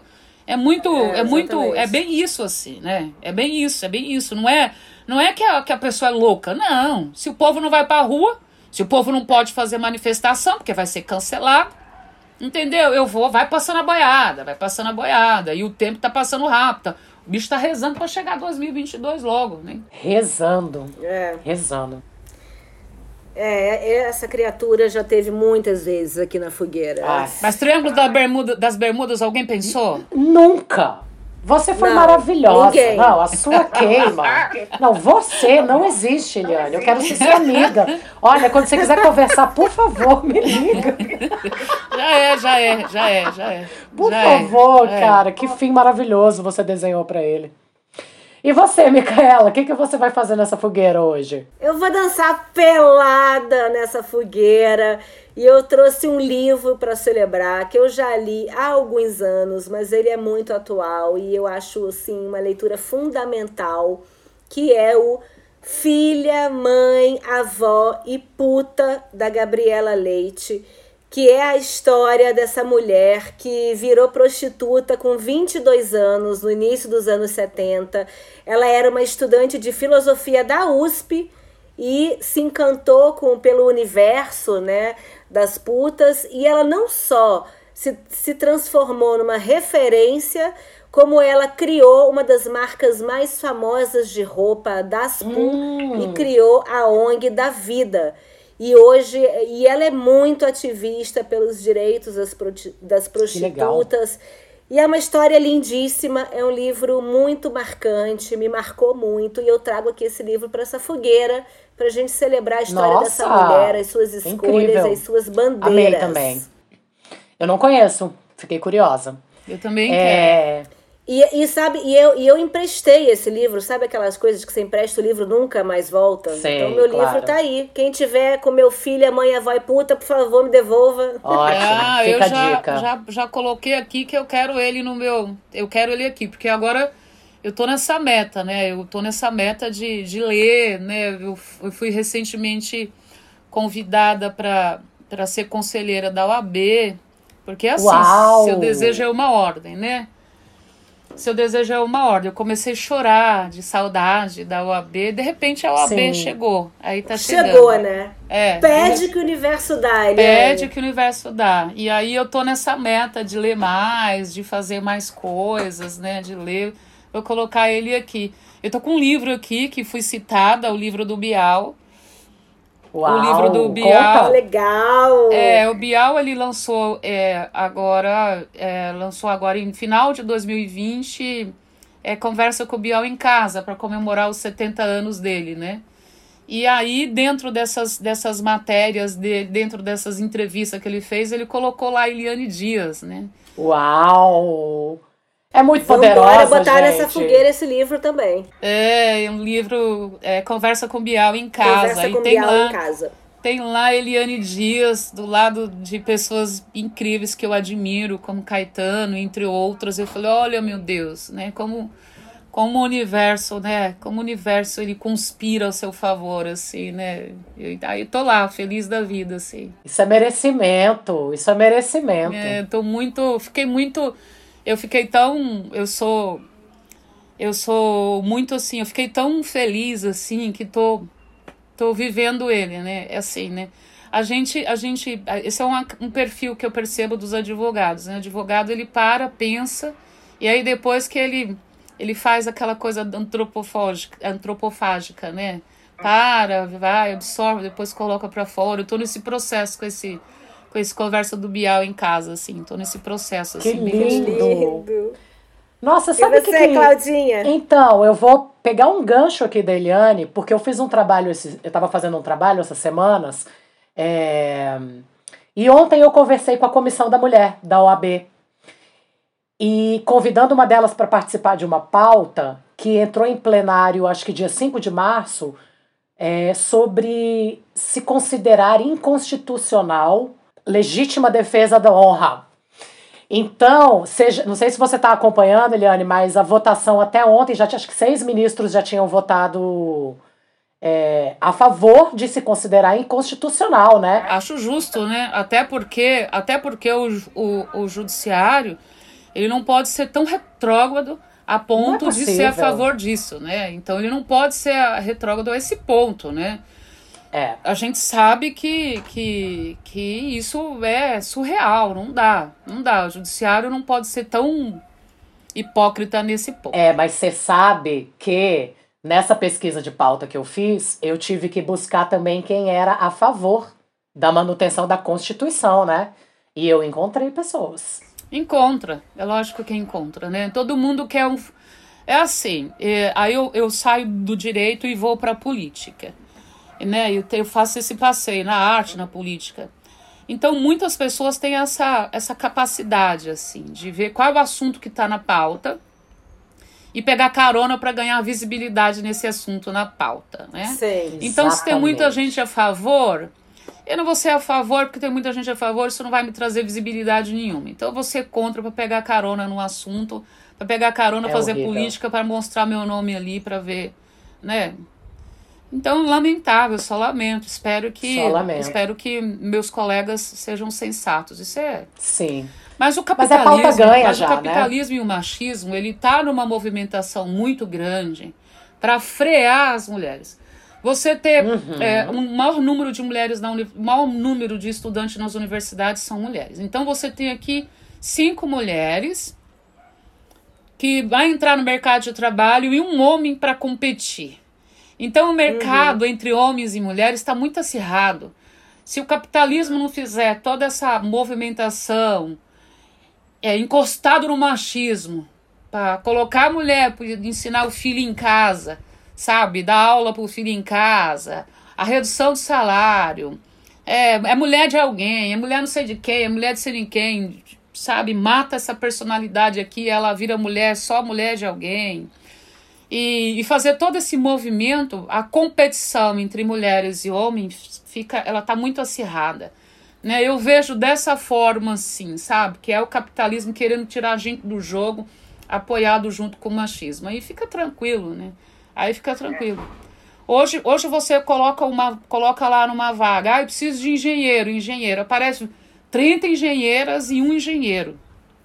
Você entendeu o mercado, como é que fica? Os homens estão Estão surtando. Né? Loucos, estão né? surtando, surtando, exatamente. É o capitalismo. Não dá para falar de machismo sem falar de capitalismo mais. Não, não dá. Né? Não, não todas dá. as ações, todas as ações contra as mulheres, elas estão caminhando ali de bracinho dados em capitalismo e machismo. É, o capitalismo foi pensado para atender exclusivamente aos homens, né? Tudo Isso foi tá feito para é, atender os homens. Né? Inclusive, a, a, teve alguma convidada que a gente conversou, talvez tenha sido a Márcia Tiburi. É, acho que foi a Márcia Tiburi. Acho que foi ela. E ela colocou, a, não sei se foi ela, enfim, se eu tiver errado, perdão para quem foi que falou, mas inclusive a construção da cidade é uma construção que beneficia os homens. Tudo beneficia os homens. Sim. Eu achei lindo isso, que isso foi a Márcia que falou. A gente não está numa guerra, a gente está numa luta. É uma luta uhum. pela igualdade, né? Não é uma guerra. Mas os homens, os homens só levam vantagem num sentido de que é, muitas mulheres ainda não se conscientizaram que a gente tem que andar junto. Se é uma coisa que o homem sabe fazer, é andar junto. Mas é, é. uma coisa louca, mas é uma coisa louca. Eu vejo, eu vejo meu filho com a empresa dele, com a, com a, com a com as, os artistas que ele cuida, os amigos que ele tem, ele conversa comigo sobre várias coisas. E é uma uma proteção que é de homem para homem, uma proteção que eu fico encantada eu fico encantada, eles se protegem, estando errado, estando, estando errado, estando certo, eles, eles, eles, eles procuram ver, não, mas tem que se pôr no lugar do cara, tem que entender o cara. Eu ouço isso quase todos os dias, tem que se pôr no lugar do cara, tem que entender o cara. E as mulheres, elas não fazem esse exercício, porque as mulheres acham que as mulheres são tão autossuficientes que elas têm consciência do que ela está fazendo, então foda-se. Né? Eu não vou me e colocar no lugar podem dela. pedir ajuda, né? Não, então assim, eu não vou me pôr no lugar dela. Entendeu? Mulher é foda, eu não vou me pôr Mulher no lugar se dá dela. conta de tudo. Foda, é. Ela fez porque ela tinha consciência, ela sabia o que estava fazendo, eu não vou. Eu vou apoiar, não vou fazer nada. Entendeu? E esse exercício de falar assim, ah, eu quero me pôr no lugar de tal fulana, é uma coisa que as pessoas não, né, as mulheres ainda não fazem. Eu falei, eu falei em off com algumas pessoas assim, eu tô me colocando no lugar da Carol com K. Eu estou me colocando no lugar Sim. dela.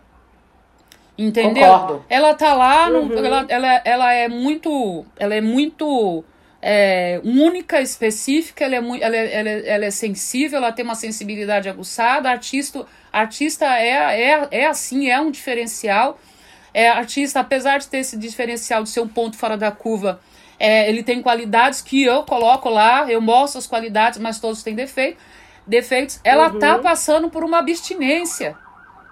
Ela é uma mulher que tá passando por uma abstinência. Fica sem comer proteína uma semana pra você ver se não mata todo mundo, sabe?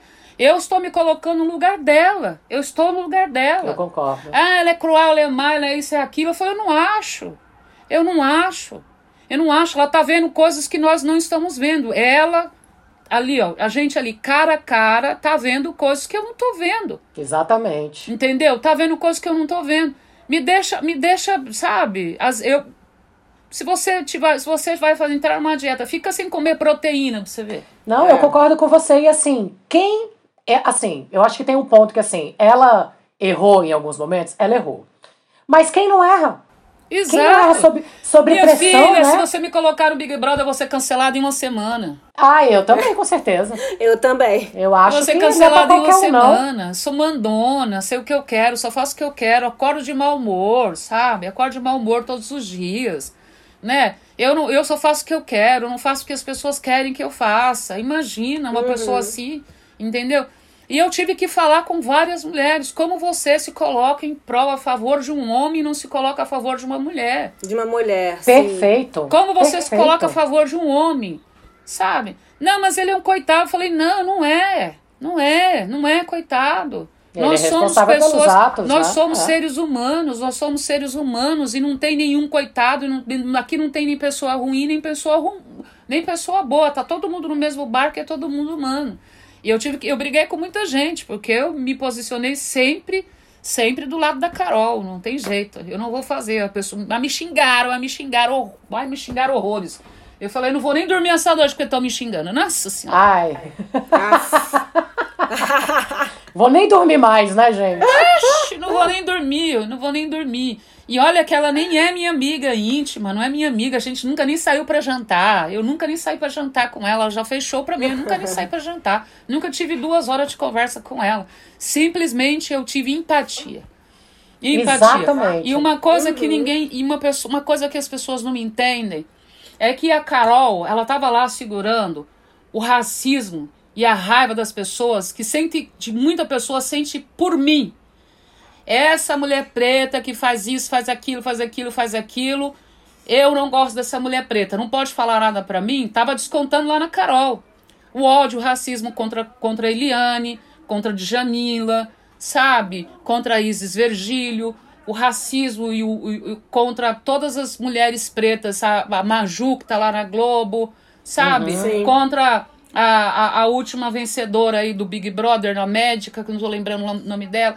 Então, o racismo, que a raiva que todo mundo tem de todas nós, ela foi canalizada toda pra Carol. É verdade. sim, Faz todo total. Toda a raiva foi canalizada pra ela. E eu podia sentir aquilo. Eu falei, ixi, não tá falando pra mim, tá falando pra ela. Olha que porcaria. Olha que ódio. É. Entendeu? Então eu tive essa empatia, esse exercício. E isso as mulheres não fazem. Tipo, ah, você errou, segura sua bronca aí, errou. Mas e daí, gente, sabe? E daí Nossa, eu, não eu, erra, eu, eu, é. vou, eu, eu, eu erro, né? Viver é isso, é esse experimento, né? Uma pessoa que não erra, desconfia. Uma pessoa que é certinha, eu Ah, tenho até existe, antipatia né? dessa pessoa. Nossa, Exatamente. totalmente, é. Concordo. Eu tenho totalmente. antipatia de gente que é certinha, que chega, olha, incrível. Fala, aí tem. Aí, aí tem coisa errada, tá querendo esconder alguma coisa do, da, da humanidade. Não tem jeito, a gente tá É. aqui pra acertar e pra errar, né? Exatamente. Não, e até por isso, e e foi lindo você ter trago essa história da Carol, porque, na verdade, a nossa ideia dessa segunda temporada do Imperfeitas é falar sobre esse amor entre as mulheres, mesmo, É. né?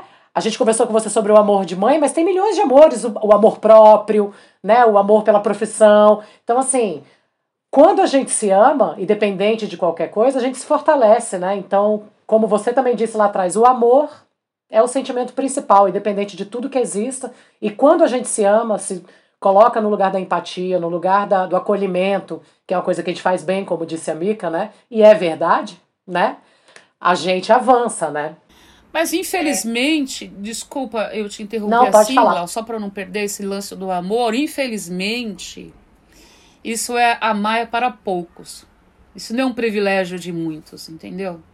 Eu uhum. vejo muita gente aí que não tem esse privilégio de amar um cachorro, de amar um gato, de amar um filho, de amar uma companheira, de amar um companheiro, de amar o que faz. As pessoas são frustradas, né? São vazias, são e loucas. Muitas né? vezes não receberam, né? Também. É, isso. não receberam o é, amor. Verdade. Então, o amor é um privilégio de poucos, né? Infelizmente. Eu gostaria que todo mundo amasse e fosse amado. Mas isso é um privilégio de poucos, infelizmente. É. Não, e tudo isso, gente, que a gente estava na fogueira, Claudinha. Você ainda não trouxe a sua fogueira. Ah, eu trouxe. Não, eu vou. É, tá, eu tinha botado mais uma coisa aqui, mas aí com a nossa conversa, né, eu lembrei da OAB, da legítima defesa, bababá.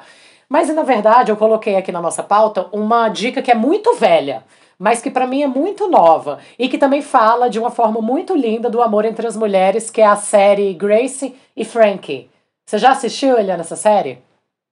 Que é a da com a Jane Fonda. Eu acho é, que eu não assisti. Já, não, já. eu não. Gente, é muito engraçado. Eu tava procurando uma coisa leve para assistir, que eu normalmente o meu gosto pessoal é bem pesadinho, eu adoro coisa de terror, de suspense, não sei o quê. Falei, não, vou procurar uma coisa leve para assistir.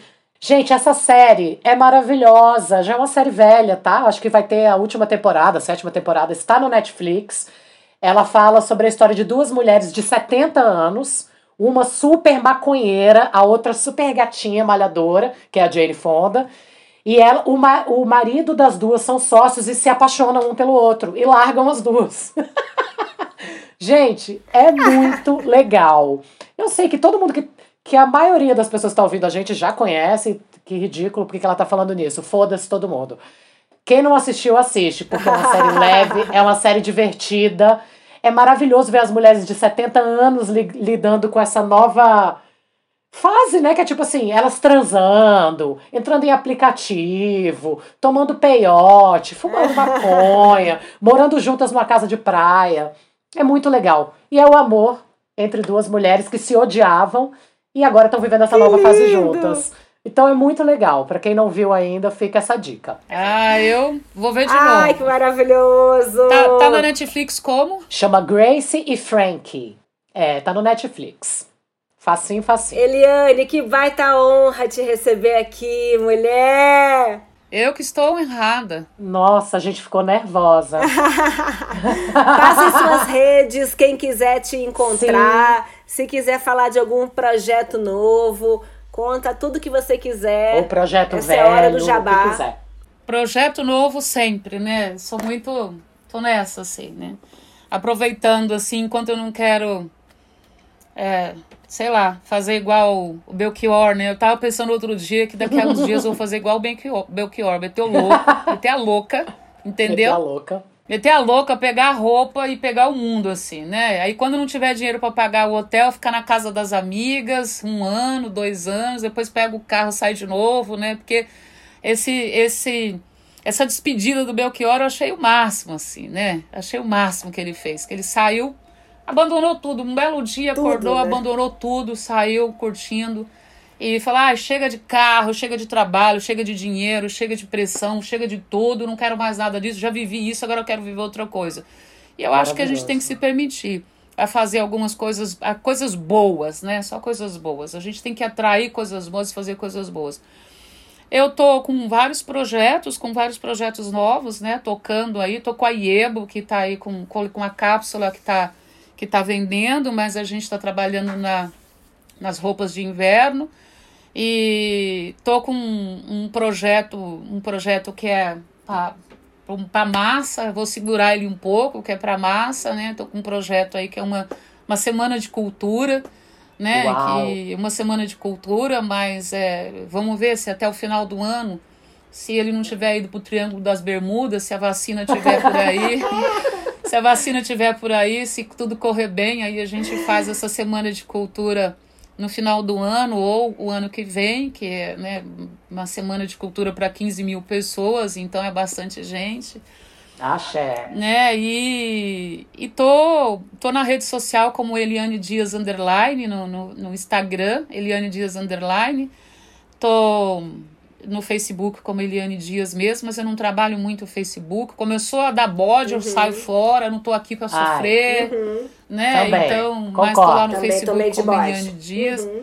Acho que o Facebook tá morrendo, né, gente? Vamos combinar. É, o pessoal tá até tentando mantê-lo, né? E são é. essas duas redes que eu, que eu tô mais, mas eu tenho aí 12 redes que eu sou que eu acompanho aí, né? 12 redes sociais, então só tô nessas duas assim. Jesus. No particular aí são essas duas. E é isso. O resto estamos trabalhando, né? Se Deus quiser, se Deus quiser tudo der certo, quero voltar para a rua, ficar uma semana inteira fazendo show, é, vendo o show das pessoas, né? Assim que, assim que tiver show, já tá combinado aqui em casa que eu vou sumir por sete dias, vou em show em todos os dias. Eu quero voltar. Eu quero voltar para casa assim, sabe? para deitar na minha cama e desmaiar. Eu vou show na segunda, na terça, na quarta, minha rede social não vai parar. Eu Show na segunda, show na terça, só na selfie, ó, entendeu? vou pegar, vou pegar uma ressaca de show aí. No mais, no mais eu quero, quero curtir, quero viver, quero poder sorrir, quero dizer que quero poder dizer que, que amo, né? Quero falar para as pessoas que eu amo as pessoas que eu tô nessa fase já de poder dar amor pros outros, né? Tô nessa, assim. Que lindo! Eu acho que até os 30 eu queria provar que eu era uma puta profissional, que era uma profissional pra caramba, que eu né, queria ganhar dinheiro. Blá, blá. Ah, minha filha, passou dos 40, eu quero, quero ser feliz, eu quero amor, quero dizer que amo, quero estar tá por aí vivendo tranquilamente. Quero juntar um bando de mulher aí pra gente viajar. Ai, Opa! que tudo! Ai, Eliane, isso é muito maravilhosa, assim. Amei te conhecer, né? Te conhecer, assim, né? Trocar essa ideia. Porque, claro, já era sua fã incondicional. Maravilhoso. Tô muito feliz. Falar sobre amor com você foi uma delícia. ah, eu gosto, eu gosto. Quando vamos combinar que quando. É que vocês estão em Brasília, né? Mas eu gosto é. de Brasília, eu apareço aí logo, logo. Assim que tiver. Opa, ah, assim delícia, que a gente estiver voando, eu vou. A gente puder, eu vou. Mas eu. Vambora brindar. Assim que puder fazer muvuca de gente, eu vou fazer uma festa. Pra gente Ai, convida a gente. Só. Eu vou fazer, vou mesmo, vou fazer uma festa assim, sabe? Convidar umas 600, 700 pessoas só pra curtir mesmo. Ó, tá, tá viva, vem pra festa. Não vai pagar nada pra entrar. bebida free.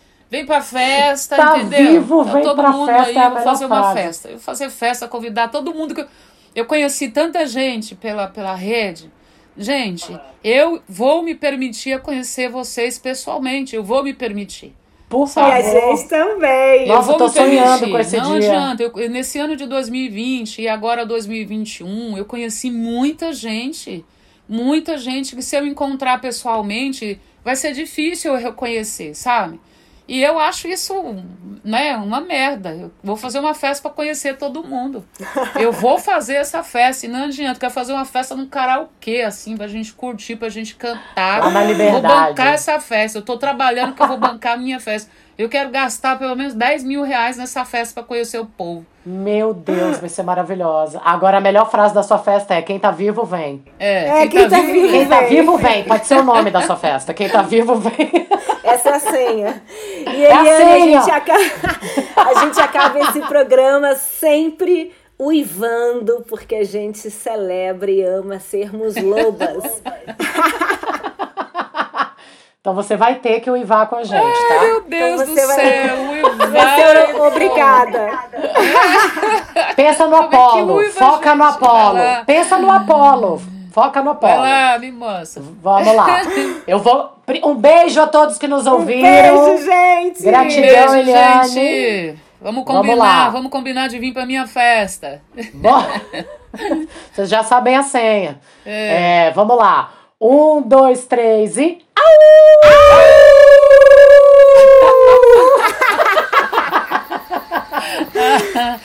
Ai, meu Deus do céu.